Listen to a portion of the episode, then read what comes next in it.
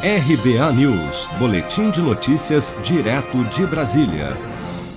Em coletiva de imprensa concedida na sede do Ministério da Saúde na tarde deste sábado, em Brasília, o ministro Marcelo Queiroga minimizou as críticas do presidente Bolsonaro a medidas mais severas de restrição, como toque de recolher e lockdown, adotadas por governadores e prefeitos para frear o contágio do novo coronavírus mas não deixou barato ao afirmar que alternativas mais radicais para conter a pandemia simbolizam o fracasso na adoção de medidas simples de proteção. Bom, o Ministério da Saúde não reage, o Ministério da Saúde age.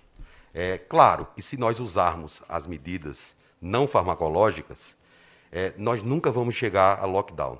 O lockdown é fruto do fracasso de todas essas medidas.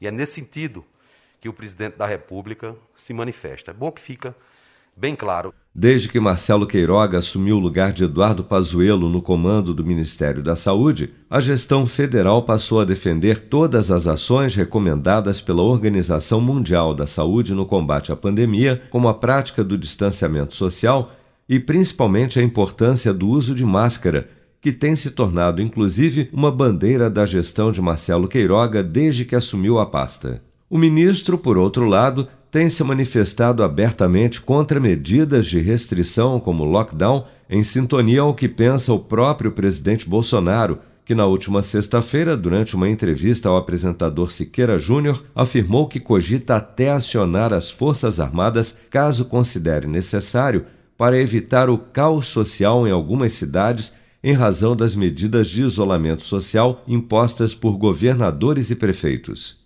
Se você quer começar a investir de um jeito fácil e sem riscos, faça uma poupança no Sicredi. As pequenas economias do seu dia a dia vão se transformar na segurança do presente e do futuro. Separe um valor todos os meses e invista em você. Poupe com o Sicredi, pois gente que coopera cresce. Com produção de Bárbara Couto, de Brasília, Flávio Carpes.